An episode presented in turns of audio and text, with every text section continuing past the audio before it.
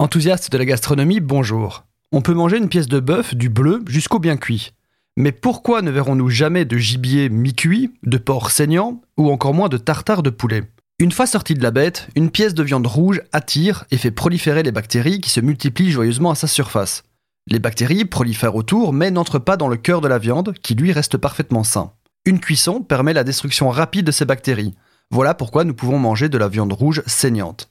Je ne l'ai sans doute pas formulé clairement, mais ce sont entre autres les bactéries qui nous rendent malades, et plus de bactéries égale plus de chances de rester une nuit ou deux à tenir le pot. Les bactéries, comme les colis ou la salmonelle, ne se trouvent pas dans le cœur de la viande rouge, mais plutôt dans le système digestif. Il n'est donc pas rare que les muscles, donc la viande, entrent en contact avec les intestins de la bête lors de son abattage. C'est alors que votre viande va se maculer de bactéries en surface, mais une bonne cuisson des côtés de la viande les feront toutes disparaître. C'est exactement pour cette raison que les viandes hachées sont si sensibles, car le fait de hacher le bœuf permet aux bactéries de surface de rentrer à l'intérieur du produit, et la multiplication est alors décuplée, et il n'est possible de tuer les bactéries que par une cuisson complète à cœur, forcément.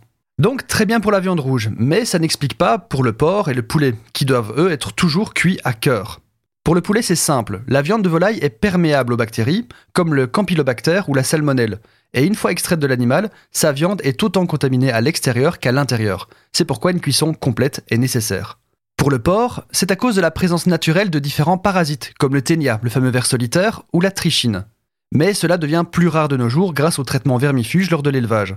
Plus rare, mais pas encore inexistant. Pour le poisson cru, ce sont les mêmes risques mais combinés, les bactéries et les parasites. C'est pourquoi une des méthodes les plus prisées pour détruire ces indésirables est la congélation. Et eh oui, la plupart du temps, vous ne mangez pas le poisson aussi frais que vous le pensez. Alors, côté pratique, pour une destruction à plus de 95% des bactéries, il faut monter à une température allant jusqu'à 70 degrés, 60 pour le poisson, ce qui est beaucoup en fait. Sanitairement idéal, mais culinairement surcuit. Ceci explique la surcuisson quasi automatique des viandes de cantine et d'hôpitaux. Ce n'est pas toujours un défaut de compétence, mais une réglementation sanitaire, malheureusement au détriment de l'aspect gustatif.